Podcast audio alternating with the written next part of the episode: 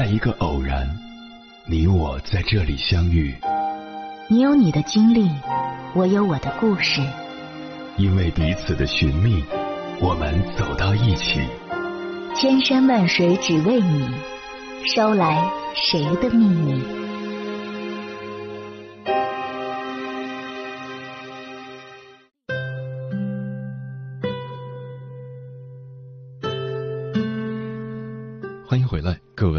行者，这里是正在直播的中国交通广播心灵夜话栏目《千山万水只为你》，深夜不孤单，我是迎波，我要以黑夜为翅膀，带你在电波中自在飞翔。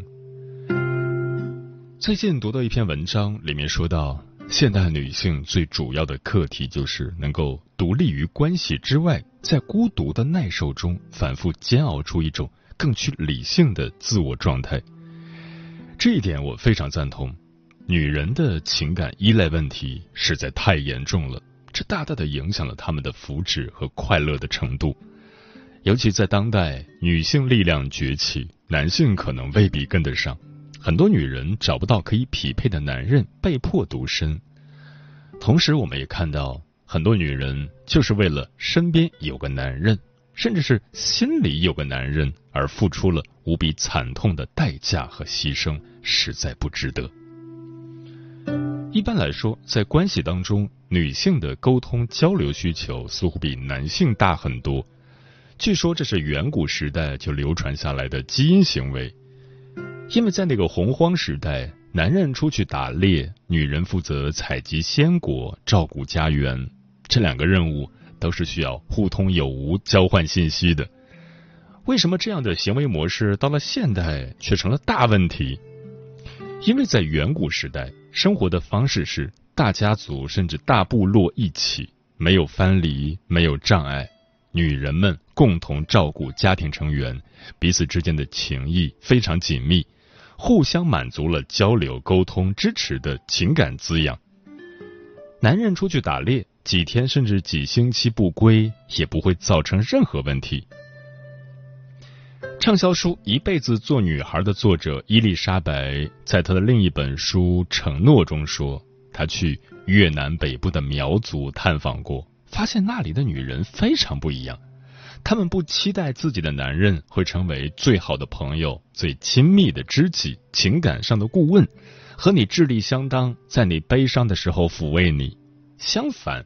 苗族女性能从其他女性，如母亲、姐妹、祖母、姑姨那里得到足够的情感滋养和支持，这就是非常美好而平衡的生活。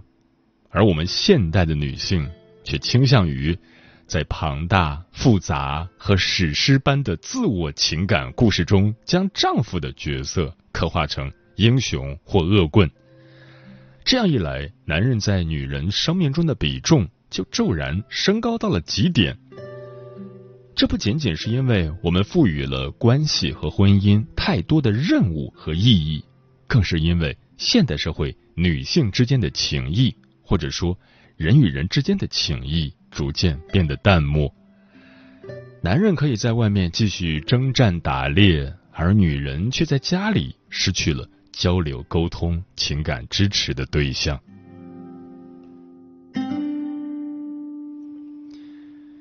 现代所有学校和家庭教育最为缺失的一块，就是让孩子自己找到生活中的乐趣和情感支持。父母似乎永远知道什么是对孩子最好的，孩子好像也只能从父母那里获取感情的滋养和存在感的肯定。这种亲子关系就会不自觉的被带到成年后的亲密关系中，造成各种问题。比如，妈妈如果没有从疏离的老公那里得到足够的滋养，就会把存在感都刷在女儿身上，甚至在老公那里受了气就找女儿发泄。女儿学会了这种亲密关系的模式和感情滋养方式，长大后，女儿和她自己的男朋友。当然就不会有什么好下场。对女儿的潜意识来说，亲密意味着争执、控制、互相折磨，所以她会不自觉的把这样的模式复制到自己的亲密关系中，伤人伤己。所以，如何在自己的生命当中学会一个人享受生活所提供给你的素材，不仰赖其他人来满足你的情感需求和陪伴，真的是一个比挣钱还重要的生活技能。话说回来，当今的女性在婚姻中可能会存在以下这三种情形：一。老公是家庭经济的顶梁柱，你是依附他生存的。这个时候，上面提到的技能就尤为重要，因为如果你情感的抚慰来源是这样一个忙碌的男人，那么可想而知，你获得满足的几率不会太高。但是，如果你能充分运用自己的幸运，不需要赚钱养家，建立自己的情感网络，透过亲人、姐妹。或堂姐妹、表姐妹、朋友，包括同学、共同兴趣爱好者，让自己的交流、沟通、情感的疏解都有畅通的管道。那么，那个挣钱回家的老公每天回家的压力就没有那么大了，他反而会对你更好。二，两个人一起共同支持家庭，此时亲友支持团体一样重要。他们同样可以分担你交流、分享和情感上的支持，作为你的情感拉拉队。虽然经济上可能不是男方负担全部，但是精神上的独立还是能让这样的关系更加平等愉悦。因为这种关系里最怕的就是两个人太过于亲密，那么一方就很容易成为另一方的投射版。把自己和父母未完成的事宜和感受都投射到对方身上。投射的意思是，我这里已经有一个不被爱的感受了，所以我会曲解你所有的行为，作为不爱我的证据。阿兰·德波顿在《爱的进化论》这本书中说了非常经典的一段话：在爱情的所有假定当中。表面上最不理性、最不成熟、最可叹，却又极为常见的一项，就是认为我们承诺厮守终身的对象，不仅是我们感情生活的中心，却也因此必须为发生在我们身上的一切事物负起责任，不论是好是坏。这种现象非常怪异，客观看来根本荒唐无稽，并且极不公平，而这。正是爱情奇特而病态的特权。第三种婚姻形式有可能是女强男弱，在这种婚姻里面，可能很多人会觉得女人比较厉害，情感依赖应该不严重了。但实际情况并不是的。我看过很多女强人的婚姻悲剧是太能干，强出头，把所有的事情都干了，让男人觉得没用。然而，又在关系里是小女儿的姿态，需要男人的抚慰、疼爱、娇宠，这样的关系永远是悲剧。抖音上流行过这样一个段子：一个男生说：“公主殿下，臣来迟了。”然后一个女生不疾不徐的说：“跪下。”这句“跪下”虽然温柔婉约，但掷地有声，充满了力量和权威。男人还真的吃这一套。尤其是你在关系中的各种条件高于对方的时候，想要做到这一点，女人就必须有足够的精神独立。有你很好，没你我也能过，而不是一直想要从对方身上汲取认同、宠爱、关注等等。有句话说：“不爱最大”，还真的是爱的少，期待就少，伤害就少。对于那些一爱就是全部、无法有限量给爱的女人，还真的是要不断学习的重要课题。接下来，千山万水只为你，跟朋友们分享的文章名字叫《一段好的婚姻都要经历这种死心》，作者心理咨询师许亚辉。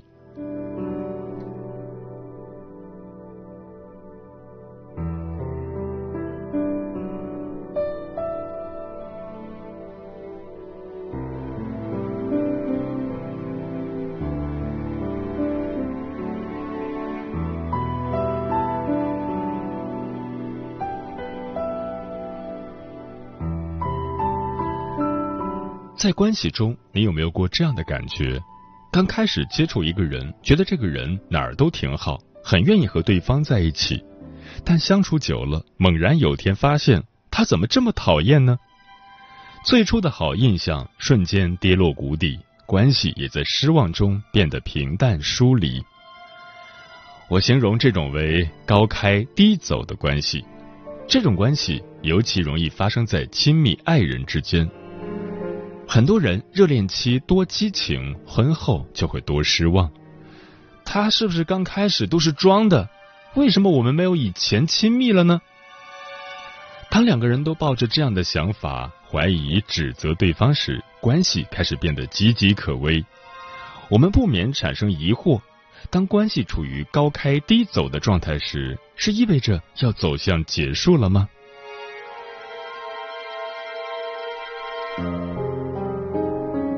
高开背后，我们对另一半的理想化需求。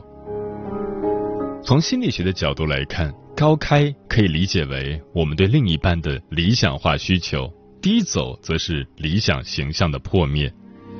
举个常见的例子，比如刚恋爱时，男朋友饭后抢着洗碗，下毛毛雨也要赶来送伞；结婚后，他滴水不沾，垃圾满了就给你来个视而不见。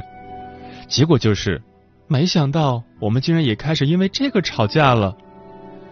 关系越往后发展，发现越多对方身上的毛病，甚至自我怀疑：当初到底是自己眼瞎还是心大？怎么会选这么个人过日子？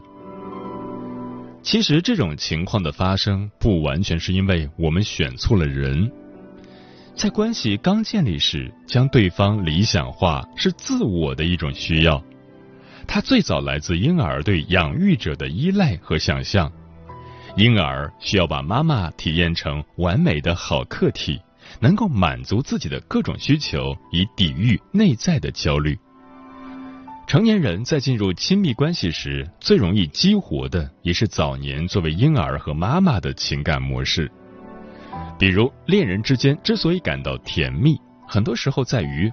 我不说，你就知道我要什么，并且满足我。这里对应的婴儿和妈妈的模式就是：婴儿不说话，妈妈就知道他饿了，并且及时送上奶水。这种被满足的快乐实在美妙。说回亲密关系中，当这种情感模式被激活时，我们很容易希望对方能够一直无微不至的照顾自己。就像妈妈照顾没有能力的婴儿一般，本质上这是我们在想象层面控制另一半来满足自己，可想而知这是不切实际的，因为别人也有别人的需求，理想化早晚都将破灭。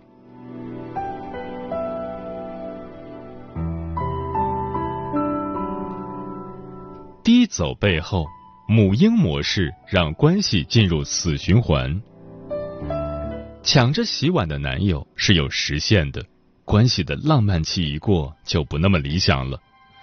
当女方怨怼，男人都一样，得到了就不珍惜，现在让你干点家务，不如指望猪能上树。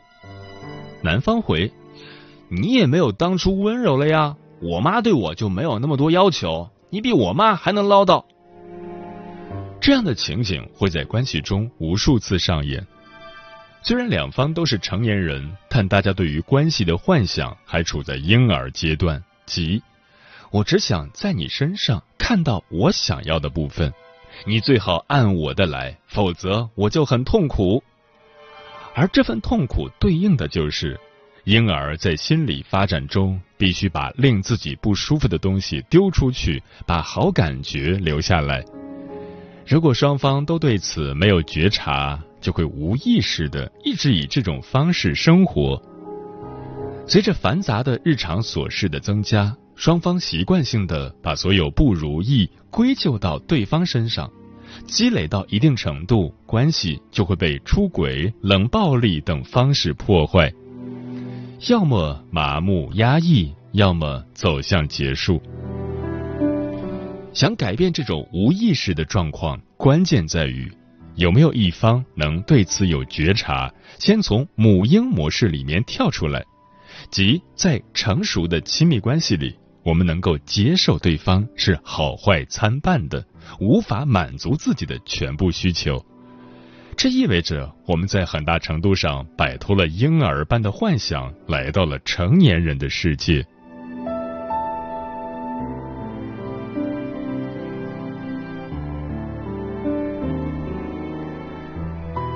理想化破灭，是对方展现了更真实复杂的自己。当我们允许理想化形象破灭，尝试理解低走当中包含着一个人更真实复杂的存在时，关系就有机会走向新的开始。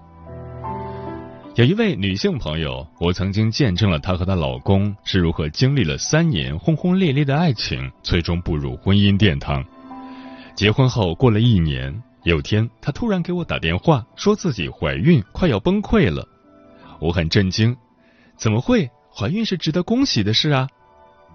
原来她发现老公婚前婚后简直像变了一个人。最不能接受的是，他在外面显得很会做人，对别人春天般的温暖，回到家里经常对自己冷嘲热讽，有时还贬低他的父母，挑剔他们哪里做的不好。朋友忍受不了，恰好又怀孕了。她很担心老公这样不利于孩子以后的成长，甚至动了离婚的念头。她无法理解为什么会有这么大的转变，但又有意愿挽留这段关系。基于此，我建议她重新跟老公对话，去看到反差背后的真实原因。回溯她老公的成长史。父母从小对他要求严苛，经常容易让他感觉到被否定。对外人讨好，其实是他在讨好心中的父母，防止不被他们喜欢。而挑剔、贬低亲近的人，是因为在亲密关系中更容易激发起他自己想被认同的深层渴望。习惯了讨好别人的人，在重要关系中是更需要被真正看见的。但他的经验里，除了挑剔以外，没有其他方式可以表达这一点，于是就会无意识的将自己与养育者的关系模式再次复制到亲密关系中。如果说讨好是 A 面，那挑剔则是 B 面。A 面是他的防御，或者说是保护自己的人格面具，而 B。则是他卸下防御后，在亲近的人面前更真实的存在。无论是 A 还是 B，其实都是他，因为人的潜意识总是倾向于让最亲近的人品尝自己过去的痛苦，所以在他以后的亲密关系中，就会再现这种冰火两重天的景象，而这一切都是在无意识中悄悄进行的。理解了这些，朋友和丈夫深谈了一次。她表达自己理解丈夫的两面，但希望丈夫能够改变方式，不仅为了彼此的关系，还为了即将到来的孩子。两个成年人都需要为此去做出改变。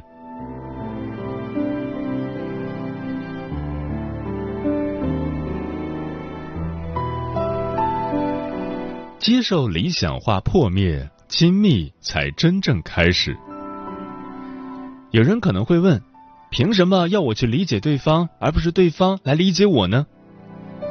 但真相是，先理解的一方并不吃亏，而是化被动为主动，让自己开始具有跳出母婴思维的能力。举个常见的例子，关系中大部分人都碰到过冷暴力。被冷暴力的一方会有一种被无视的痛苦和愤怒，指责对方为什么不能沟通，最后可能就会变成“你不理我，凭什么要我理你？”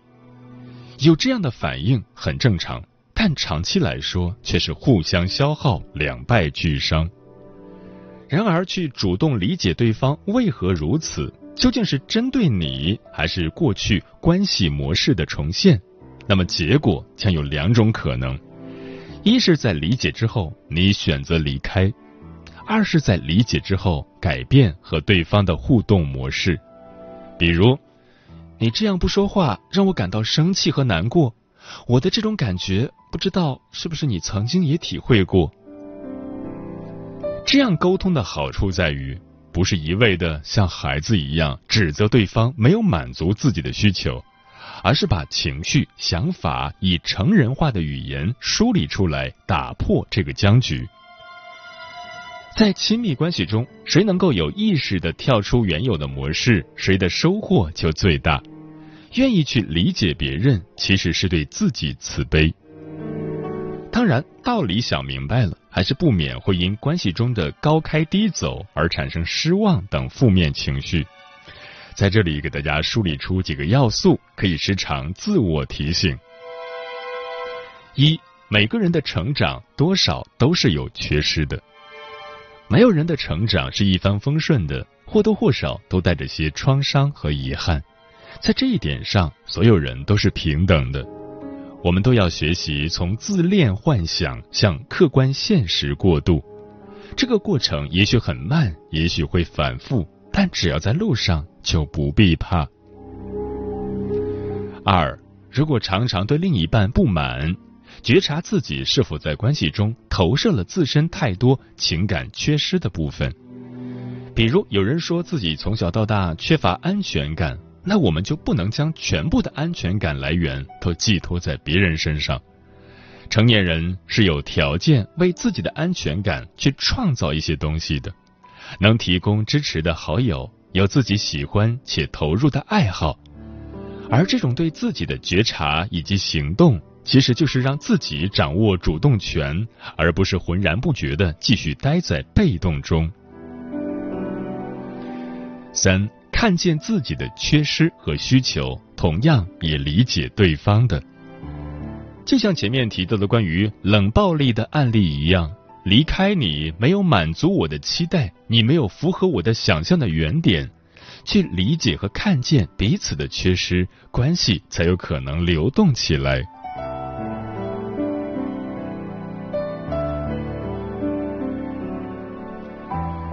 我认为心理学破译了相爱的密码，那就是你不是总能满足我也没关系。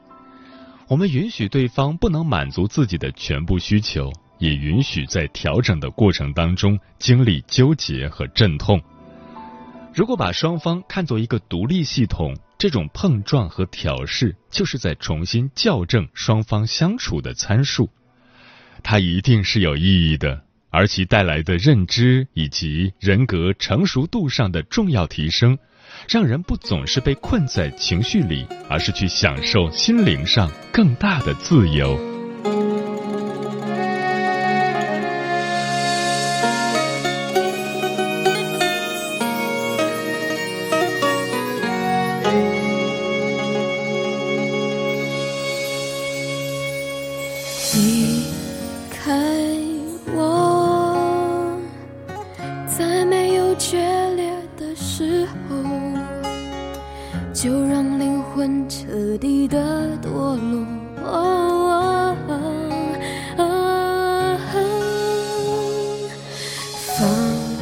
如果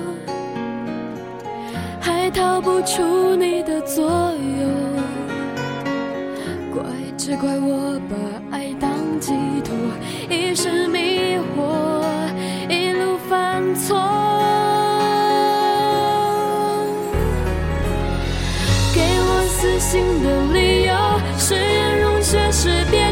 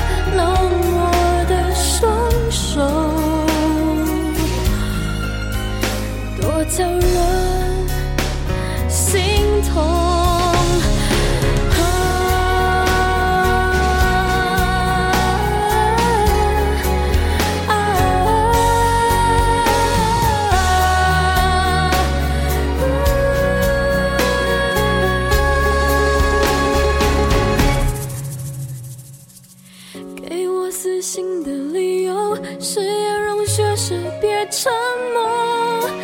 我的美丽只剩哀愁，怕看见温柔眼眸，怕断了唯一的出口，就无处可躲。你时而热情，时而冷漠的双手。